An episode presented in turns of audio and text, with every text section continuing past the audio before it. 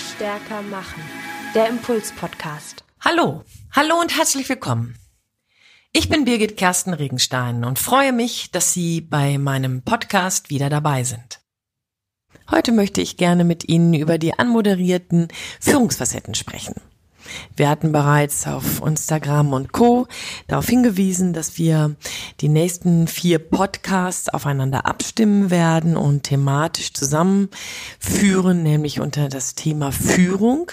Und hier möchte ich gerne mit Ihnen in Ruhe Führungsfacetten beleuchten. Ich glaube, dass es insgesamt vier verschiedene Schwerpunkte gibt, ähm, dass es vier verschiedene Schwerpunkte gibt, wenn wir über Führung reden.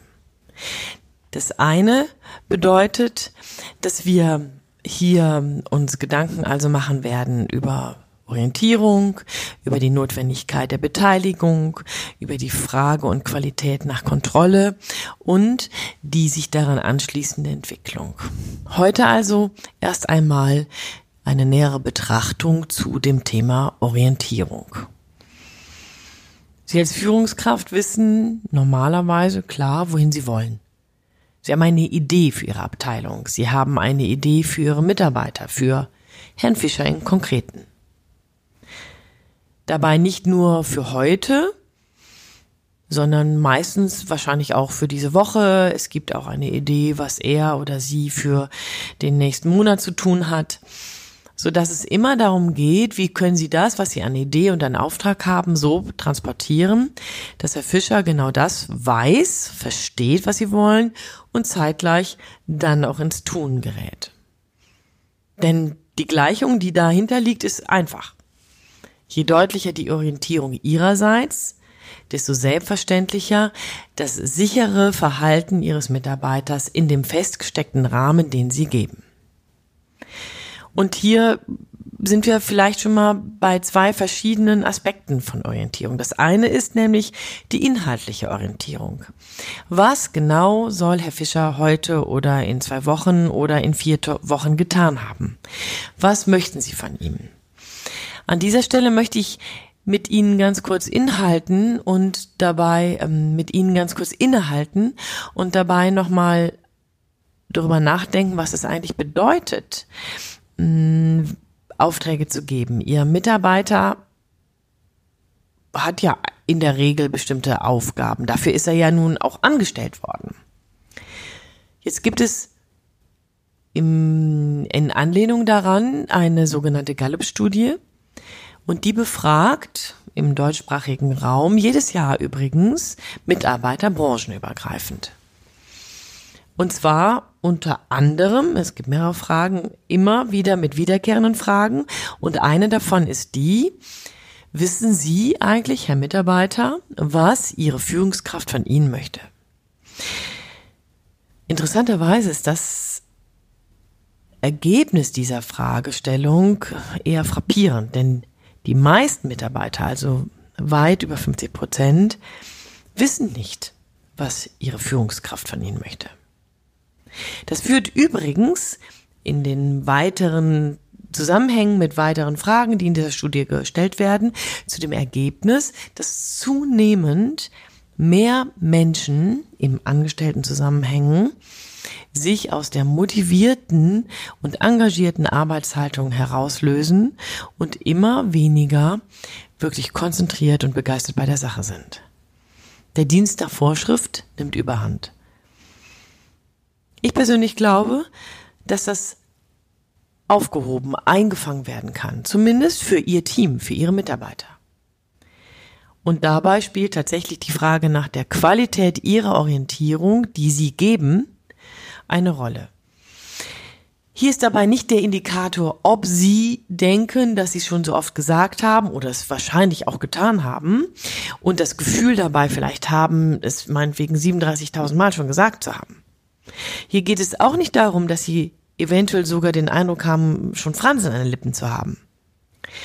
Es geht hier einzig und allein darum, ob das, was Sie gesagt haben, tatsächlich in der Qualität, in der Sie das platzieren wollen, bei Ihrem Mitarbeiter angekommen ist. Stilisieren wir also mal ein Thema. Ihr Team Sie sind vielleicht im Innendienst und haben Kundenkontakte, ähm, die Sie, nachdem der eigentliche Auftrag schon platziert ist, jetzt weiter versorgen.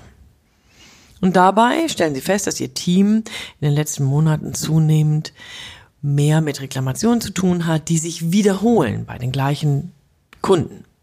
Das heißt also, es geht hier nicht darum, dass der Auftrag irgendwann falsch geschrieben wurde, sondern dass er tatsächlich von Ihrem Team falsch nachbearbeitet, falsch nachbehandelt wurde.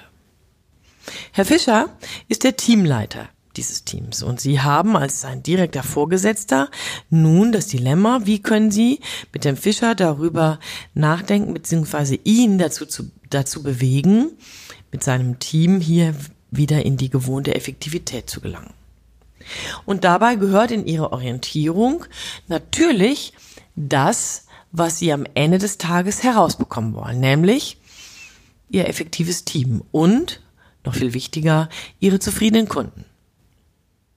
Darunter liegt aber auch in der Orientierung der Rahmen. Das heißt, sie können jetzt sich nicht leisten, dafür sieben Wochen zu brauchen. Sie können es sich auch nicht leisten, wesentliche Kunden in diesen sieben Wochen zu verlieren. Sie wollen außerdem auch nicht auf irgendeinen dieser Mitarbeiter verzichten, weil das ging ja bis vor einigen Wochen gut. Und sie brauchen übrigens auch jeden dieser Mitarbeiter. Das heißt also, all das gehört eigentlich in die Orientierung. Was soll passieren, Woran kann man das festmachen, dass es wirklich erreicht wurde? Nämlich daran, dass die Kundenbeschwerden abnehmen. Was davon kann Herr Fischer als Teamleiter und darüber hinaus er dann für seine Mitarbeiter weiter ähm, aktiv ähm, beitragen? Und was ist davon realistisch und bis wann muss das getan werden? Das sind Fragestellungen, die sich so im Groben der Smart mm, Theorie, der, auf jeden Fall der Smart Technik anlehnen. Smart steht für S wie speziell, M wie messbar, A wie aktiv beeinflussbar, R wie realistisch und T wie terminiert. Das heißt, Ihre Orientierung hilft dem Herrn Fischer nur dann, wenn sie smart formuliert wurde. Und dabei er im Rahmen des A's eben auch begonnen hat, eine Rolle zu spielen. Also nicht nur Auftragserfüller wird, sondern auch Auftragsgestalter wird. Ein weiterer Aspekt, wenn wir über Orientierung reden, ist die Frage der Rangierbreite. Das heißt, ich verstehe darunter eine direkte Anlehnung an den Reifegrad ihrer Mitarbeiter. Herr Fischer, der vielleicht schon jahrelang Ihr Teamleiter ist und eigentlich genau weiß, wie die Sachen so laufen, was zu tun ist im Innendienst und wie man mit seinen Mitarbeitern umgeht, dem können Sie vielleicht, weil er ein sehr entwickelter Mitarbeiter ist, eine große Rangierbreite anbieten. Eher so Marker setzen, was er zu, bedachten, zu beachten hätte. Wenn Herr Fischer aber meinetwegen gerade frisch angefangen hat, aus einem anderen Unternehmen gekommen ist, mit ihrer Kultur in ihrem Unternehmen noch nicht so vertraut ist, vielleicht auch mit den Mitarbeitern noch nicht so warm ist, dann braucht es gegebenenfalls eine schmalere Rangierbreite. Das heißt, er braucht konkretere Angaben, eine engere Kontrollmasche, die dabei von Ihnen sofort in der Orientierung eingezogen werden kann. Das ist ein weiterer Aspekt, wenn wir über Orientierung reden. Das heißt, hier geht es eben nicht nur darum, Aufträge zu versenden, sprich irgendwie zu geben, zu platzieren und zu sagen, sondern hier geht es auch darum, sie abgemessen, angemessen zu verteilen. Und das können tatsächlich tägliche Aufgaben sein, wöchentliche, monatliche, vielleicht sogar über ein Jahr oder zwei in Jahresvereinbarung oder aber im täglichen Absprachekontext. Soweit heute zur Orientierung. Der nächste Schritt wäre jetzt, wie können Sie den Herrn Fischer tatsächlich mit integrieren? Und darüber werden wir uns bei dem nächsten Podcast unterhalten, nämlich zum Thema Beteiligung. Bedeutet, Je klarer Ihre Orientierung, desto sicherer der Herr Fischer in dem, was er tun kann, soll oder darf.